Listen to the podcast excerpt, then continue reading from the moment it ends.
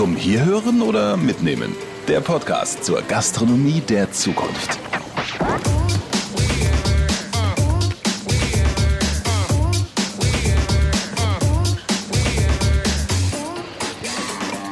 Die haben das Hygienekonzept gut umgesetzt. Die hatten ganz pfiffige Ideen. Ich habe es gesehen in einem Restaurant. Die haben sogar Duschvorhänge zwischen den Tischen gespannt. Und ehrlich gesagt, ich kenne keine gesicherte Studie, dass man sich in der Gastronomie mehr ansteckt als sonst irgendwo.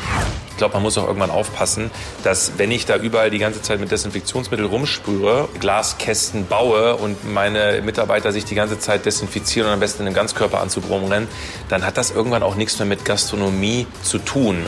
Die Frage ist natürlich, ob zum Beispiel über raumlufttechnische Anlagen, die in vielen Gastronomien ja durchaus vorhanden sind, ob es dadurch gelingt, eine Verminderung auch mit herbeizuführen.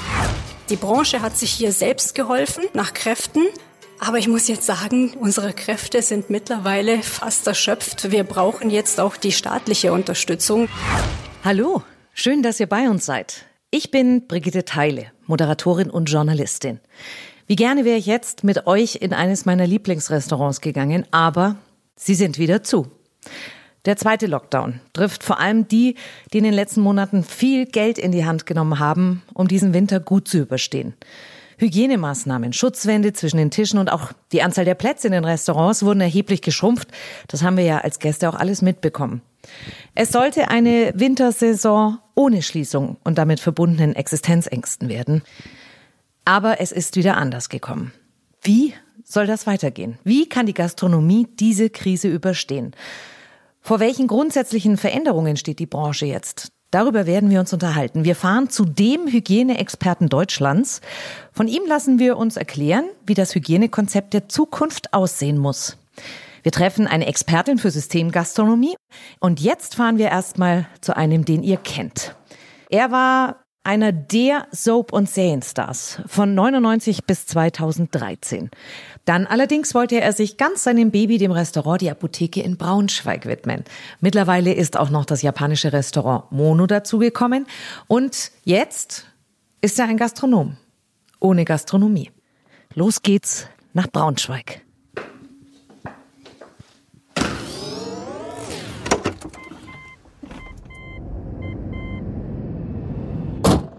Wir sind beim Schauspieler und Gastronom Hendrik Borgmann. Der betreibt in Braunschweig die Apotheke. Richtig. Hendrik, ein Gastronom ohne Gäste. Wie geht es dir? ja, also auf eine Art und Weise ein bisschen besser, weil es ja schon zum zweiten Mal in diesem Jahr. Dementsprechend hat man sich ein bisschen dran gewöhnt, wie es ist ohne Gäste. Und ich finde, es hat sich auch minimal verändert, weil beim ersten Mal wusste man so gar nicht, was passiert. Und da sind auch wirklich das fand ich dann schon extrem teilweise. Also hatte ich auch Mitarbeiter, die da saßen und dachten, sie übertrieben gesagt müssen in drei, vier, fünf, sechs Wochen sterben. Und das haben diesmal aber die Leute irgendwie nicht. Also gerade vor allem die jüngeren Leute hier, die arbeiten, die wissen, es gibt diesen Virus und die wissen, dass der da ist und äh, dass das schwierig ist. Aber ist jetzt, ich habe jetzt hier keine Leute, die sich zu Hause einschließen. Das hatte ich beim letzten Mal zwei, drei. So bitte das klingt. Also wir haben tatsächlich aus dem ersten Lockdown auch schon was gelernt in all dem Elend. Das wollte ich damit sagen. Also man weiß ein bisschen besser mit der Situation umzugehen. Nur ist es auch, finde ich jetzt beim zweiten Lockdown wieder so, dass man auch leider nicht weiß, wie lange das dauert. Also ich glaube, das ist utopisch zu sagen, na ja klar, am 1. Dezember geht das wieder los und das Restaurant ist wieder voll und wir haben wieder Spaß und am besten noch ein gutes Weihnachtsgeschäft, weil das wird ziemlich sicher nicht passieren. Was hast du denn zwischen dem ersten und dem zweiten Lockdown investiert, um die Hygienevorschriften einzuhalten oder denen gerecht zu werden? Also wir haben uns das genau durchgelesen, was wir machen müssen, was wir machen wollen, wie wir sowohl die Mitarbeiter als auch die Gäste schützen. Nur ich bin auch ganz ehrlich, wir haben uns natürlich auch irgendwann wirklich angeschaut, was ist überhaupt machbar und möglich. Ich glaube, Leute, die wirklich Angst hatten oder dachten, jetzt übertrieben gesagt, ich fange mir in einem Restaurant den Virus ein und lebe in drei Tagen nicht mehr, tendenziell waren das die Leute, die auch nicht essen gegangen sind. Und ich glaube, die Leute, die in dem Sinne wussten, es gibt ein Hygienekonzept, die sich damit auseinandersetzen konnten, die haben sich dann auch sehr wohl gefühlt. Und ich habe es jetzt selten gehabt bei mir im Restaurant, dass einer, sage ich mal, da mit einem Zollstock saß und meinte, na, das ist aber vielleicht jetzt nur 1,49 Meter und nicht 1,50 oder irgendwie, was ist denn da und damit? Also klar, es ist wichtig Und auch wir haben in den Läden ein Hygienekonzept. Aber ich glaube, man muss auch irgendwann aufpassen, dass wenn ich da überall die ganze Zeit mit Desinfektionsmittel rumsprühe, Glaskästen baue und meine Mitarbeiter sich die ganze Zeit desinfizieren und am besten in den Ganzkörperanzug rumrennen, dann hat das irgendwann auch nichts mehr mit Gastronomie zu tun. Wie kommst du über die Runden? Das Problem ist, wir machen ja mehrere Sachen. Ich habe einen Kräuterlikör, der auch zu einem großen prozentualen Anteil in die Gastronomie verkauft wird. Das ist natürlich das ganze Jahr über schon schwierig. Wir haben einen Event Space, das vermieten wir in Firmen für Veranstaltungen, was ja das Wort auch schon sagt, das ist natürlich auch schwierig. Dann haben wir ein Restaurant, das hatten wir im ersten Lockdown komplett zu, das haben wir jetzt auch wieder zu. Mit der Kurzarbeit funktioniert das natürlich. Wir haben noch einen kleinen Eisladen, das hat auch zu.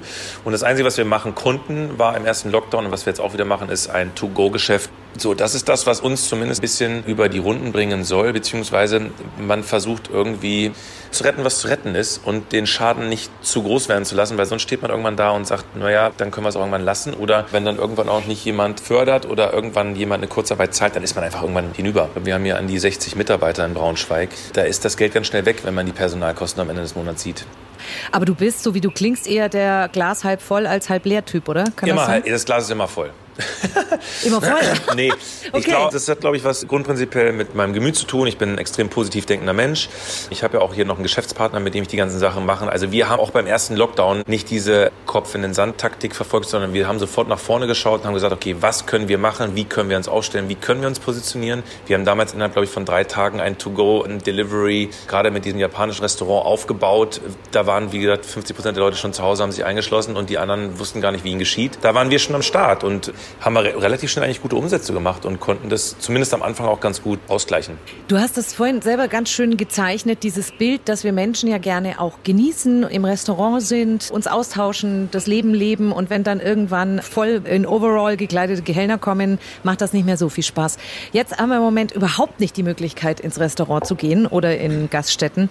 Wie empfindest du das? Und ist das auch was, wo ihr euch Gastronomen hinsetzt und sagt, wir überlegen uns jetzt mal noch Plan C, eventuell im Winter mit Schafspelzen draußen und Heizpilzen oder sonstigen? Ich bin ganz ehrlich, es gab schon Plan B und natürlich hat auch jemand, jeder überlegt, wie können wir im Winter, wenn wir jetzt nicht Veranstaltungen machen können, wie kann man Glühwein verkaufen, dass trotzdem noch irgendwo Leute stehen und irgendwas machen. Nur auch wir sind im Moment gerade so weit davon entfernt zu sagen, wie könnte ein Konzept gastronomisch überhaupt noch aussehen. Die Umsatzzahlen sind auch Ende Oktober so runtergegangen, weil natürlich auch die Nachrichten, da gab es ja Schlagzeilen wie Corona-Tsunami überrollt Holland. Da willst du auch gar nicht mehr rausgehen. Selbst in der letzten Woche, wo Gastronomie noch auf war, haben wir schon gar keine guten Umsätze mehr gemacht. Das heißt, heißt, selbst wenn Sie Gastronomie gesagt hätten, Sie, wir lassen Sie auf, hätten Sie uns gar keinen Gefallen damit getan.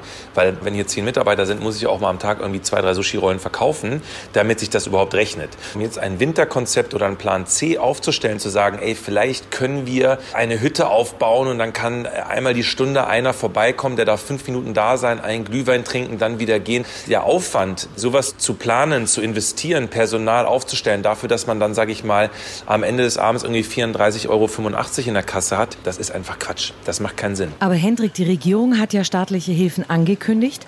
Inwieweit hast du für dich trotzdem einen Haken gemacht hinter diese Saison? Für mich geht es eigentlich nur ums Überleben konstant, für die Gastronomie zumindest, was das hier alles betrifft. Es geht eigentlich nur darum zu sagen, hey, wie können wir das natürlich auch, das ist das nächste Thema, was wird da dann wirklich wie gestützt, was machen Sie? Ich meine, gerade behaupten Sie, Sie machen 75 Prozent vom Umsatz. Das ist eigentlich eine, eine richtig krass gute Ansage. Wenn man gut gewirtschaftet hat und ein gutes Novemberergebnis hatte letztes Jahr, dann ist das äh, ordentlich. Damit kann man schon arbeiten. Ist die Frage, machen Sie es dann im Dezember auch? Und das ist natürlich dann auch wieder die Frage, was heißt denn bis zu 75 Prozent? Wird was angerechnet? Ja, nein, to go. Also es ist noch ziemlich viel Wischiwaschi. Soweit ich weiß, kann man diese Anträge auch immer noch nicht runterladen und ausfüllen. Und das ist natürlich genau das Ding. Also irgendwann braucht man dann halt auch mal die Stütze vom Staat. Jetzt kann man natürlich auch immer sagen, dass man sollte doch irgendwie auch mal zwei, drei, vier Monate die Möglichkeit haben, auch mal, wenn nichts reinkommt, so gewirtschaftet zu haben. Das, ja, sehe ich auch so. Das Ding ist nur, also wenn man jetzt uns speziell betrachtet, wir machen Gastronomie seit sechs Jahren und wir haben immer wieder in neue Objekte halt auch investiert. Und dann ist halt die Frage, wie schnell oder was stützt da dann auch der Staat? Weil wenn er mir die Ausfälle erst nächstes Jahr im März zahlen möchte, dann ist man hinüber. Ich weiß gar nicht, was ich dir wünschen soll, Hendrik. Weiß ich auch was nicht. Was wünscht man Gute jemandem Besserung. wie dir? Nein, ich will auch gar nicht. Also wenn mich Leute fragen, gebe ich eine ehrliche Antwort. Aber ich habe in dem Sinne, also ich bin jetzt nicht am Rumheulen oder am Meckern, weil ich weiß, dass jeder sein Päckchen zu tragen hat. Weil das Problem, das ich habe in der Gastronomie, hat jeder gerade in der Gastronomie. Hendrik, ja. das war's. Ja, super. Ein klares Statement. Danke dir. Gerne.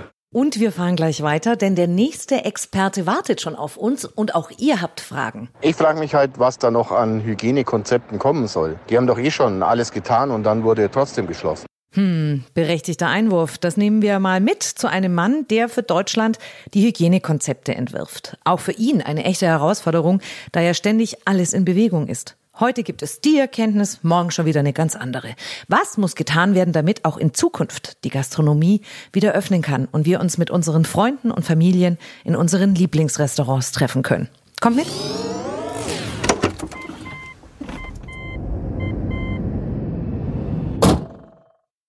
Hallo, Herr Professor Exner. Ich freue mich, Sie zu sehen. Ich muss gleich mit der Tür ins Haus fallen, denn ich kann mir das gar nicht vorstellen, wie so ein Konzept entworfen wird. Worauf stützen Sie sich da? Auf der einen Seite stützt man sich natürlich auf die bisherigen wissenschaftlichen Erkenntnisse über die wichtigsten Reservoire, über die Übertragungswege und über die Aufnahme eines jeweiligen Erregers, beziehungsweise auch was speziell Lebensmittel anbelangt. Inwiefern sind Lebensmittel betroffen? Im Fall von Corona spielen Lebensmittel ja keine entscheidende Bedeutung, sondern hier steht der Übertragungsweg von Mensch zu Mensch ganz stark im Vordergrund. Sie kennen Coronaviren schon seit vielen Jahren. Was ist an diesem Virus so besonders? Auf der einen Seite ist zunächst einmal von Bedeutung, dass diese neuen Varianten auf eine Weltbevölkerung traf, die sich bisher mit diesem Erreger überhaupt nicht hat auseinandersetzen müssen. Und dann die Frage, wie wird es übertragen? Wir sprechen heute in erster Linie von der Nah- und der Fernübertragung. Und die nächste Frage, wie wird das Virus wieder aufgenommen? Was ist die Nahaufnahme, was ist die Fernaufnahme? Im Nahbereich die Entfernung von ein bis zwei Metern, da haben wir die höchste Wahrscheinlichkeit, dass es zu einer Übertragung kommt. Bei der Fernübertragung spielt die Frage eine Rolle, inwieweit kann das Virus auch zum Beispiel in feinsten Tröpfchen, die dann sich längere Zeit in der Luft halten, auch weiter übertragen werden. Und da sagen eigentlich alle Untersuchungen, dass dem sogenannten Nahbereich von Gesicht zu Gesicht die Hauptbedeutung bei der Übertragung zukommt.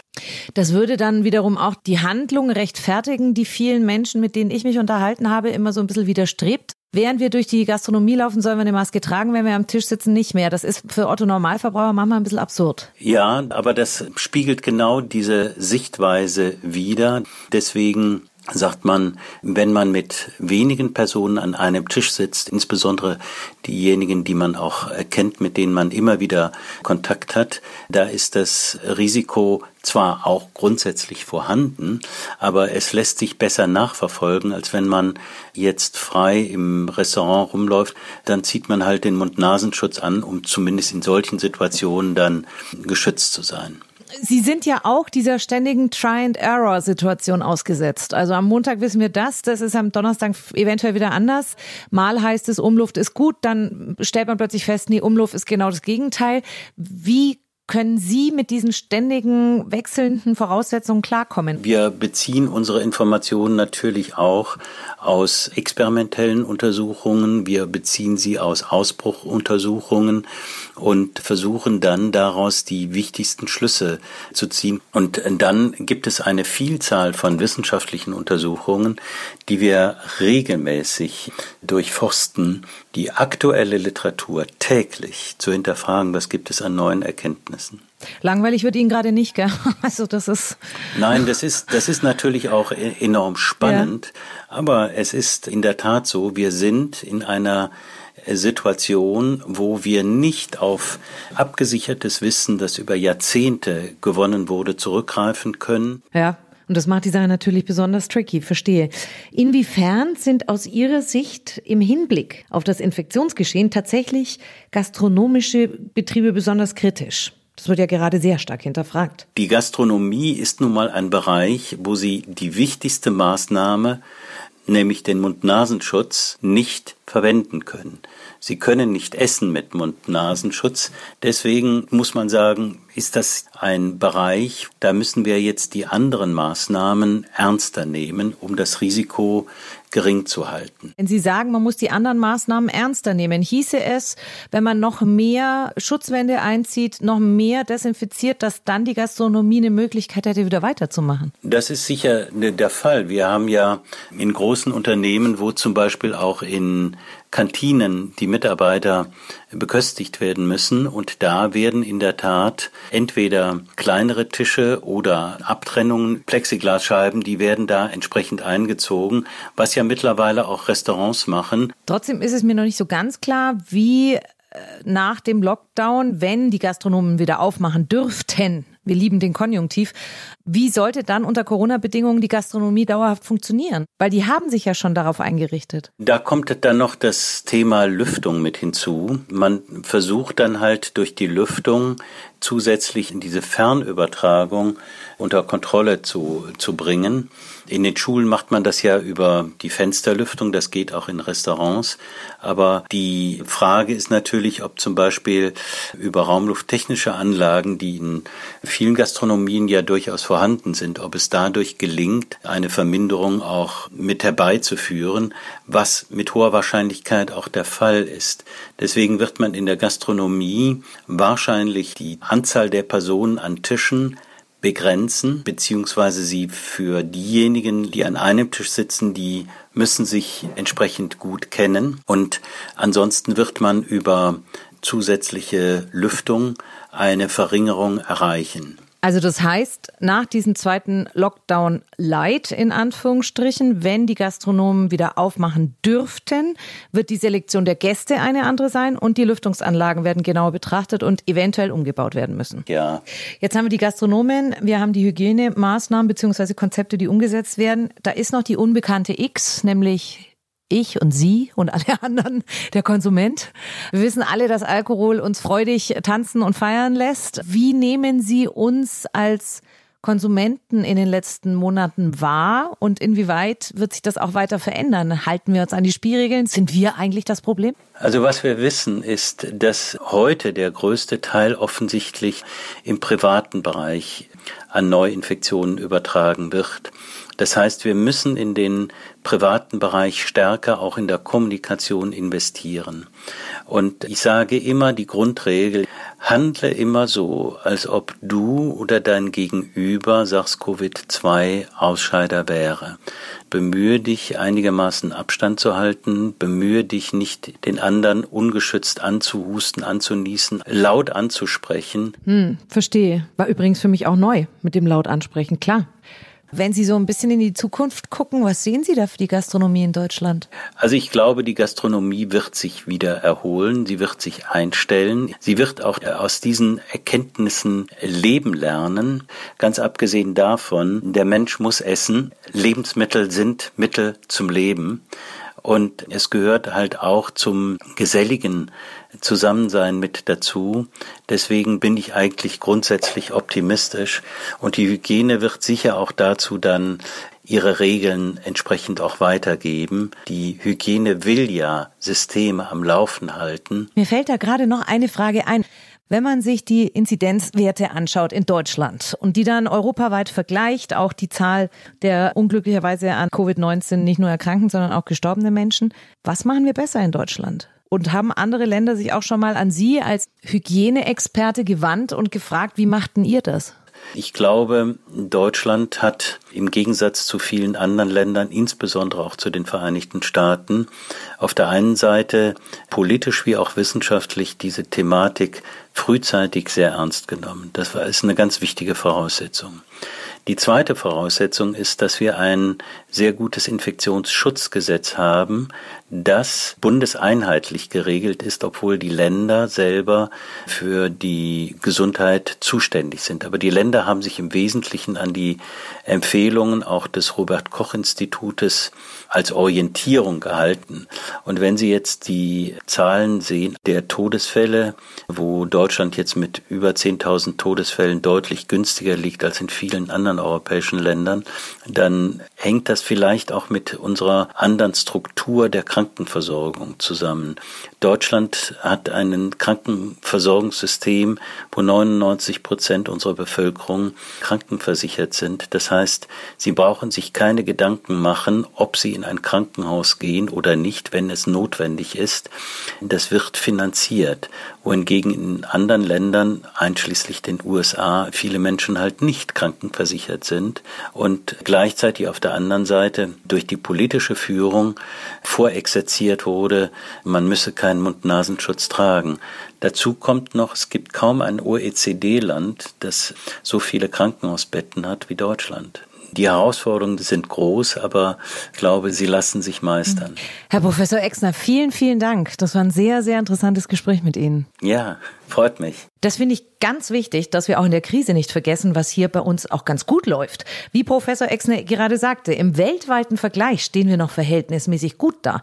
Manchmal kann unsere etwas, ja, kühlere, distanziertere deutsche Art auch von Vorteil sein. Wir steigen wieder ein in mein E-Auto und fahren jetzt ein gutes Stück südlich nach Bayern. Da treffen wir die Hauptgeschäftsführerin des Bundesverbandes der Systemgastronomie, Andrea Belligante.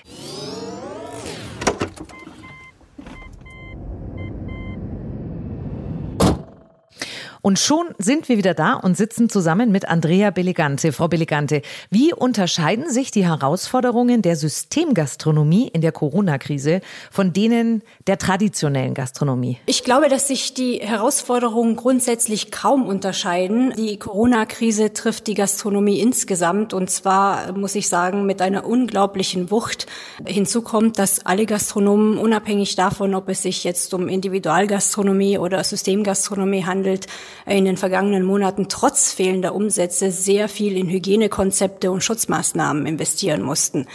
Jeder musste auf die Situation so schnell wie möglich reagieren und, und pragmatische, einfallsreiche Lösungen für den Prozessablauf in den Restaurants finden. Natürlich immer unter Beachtung aller umgesetzten Hygienekonzepte. Jetzt kennen wir als Normalverbraucher, wenn wir in die Gaststätte gehen, diese Plexiglaswände, Abstände müssen eingehalten werden, ständig Desinfektion. Ist das in der Systemgastronomie, äh, da kommt doch bei Ihnen noch was dazu, oder? Ich meine, das sind ja riesige Dinger. Also es ist so viel unterschiedlicher umgesetzt worden, weil auch die Bundesländer unterschiedliche Maßnahmen vorsehen und das ärgert uns ja auch. In manchen Bundesländern kann man die Abstände durch Plexiglasscheiben gewährleisten, in anderen sind Plexiglasscheiben nicht erlaubt. Man muss tatsächlich dann Tische absperren. Es ist halt einfach sehr unterschiedlich und es ist schwer. Wir vertreten ja die Mitglieder deutschlandweit, das auch zu vermitteln, dass im Bundesland X was anderes gilt als im Bundesland Y.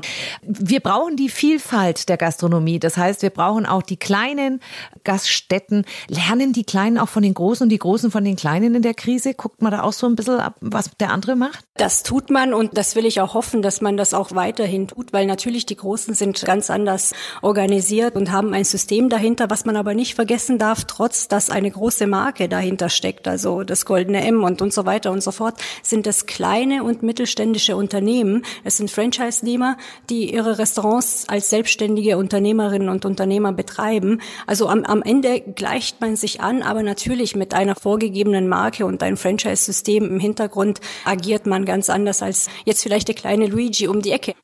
Sorgen Sie sich aktuell um die kleinen Betriebe der klassischen Gastronomie? Das ist eine gute Frage, die Hauptgeschäftsführerin des Bundesverbandes der Systemgastronomie danach zu fragen. Und man möchte vielleicht meinen, dass ich das nicht tue. Doch, das tue ich, weil unsere ähm, Mitgliedsbetriebe sind ja auch kleine Betriebe und die Branche hat selbst gezeigt, wie jetzt alle zusammenstehen. Das zeigt eigentlich, wie groß die Sorgen und Ängste da draußen sind, gleichzeitig aber auch, wie stark der Zusammenhalt in dieser Zeit markenübergreifend ist. Ich habe mich das auch nur getraut zu fragen, Frau Belegante, weil ich davon ausgegangen bin, dass Sie nicht jedes Mal in die Systemgastronomie gehen, sondern manchmal auch zum Luigi, so wie ich das auch mal. Also ich darf auch fremd gehen, ja. Ach so. Hm. Wir kommen zum interessanten Teil des Gesprächs.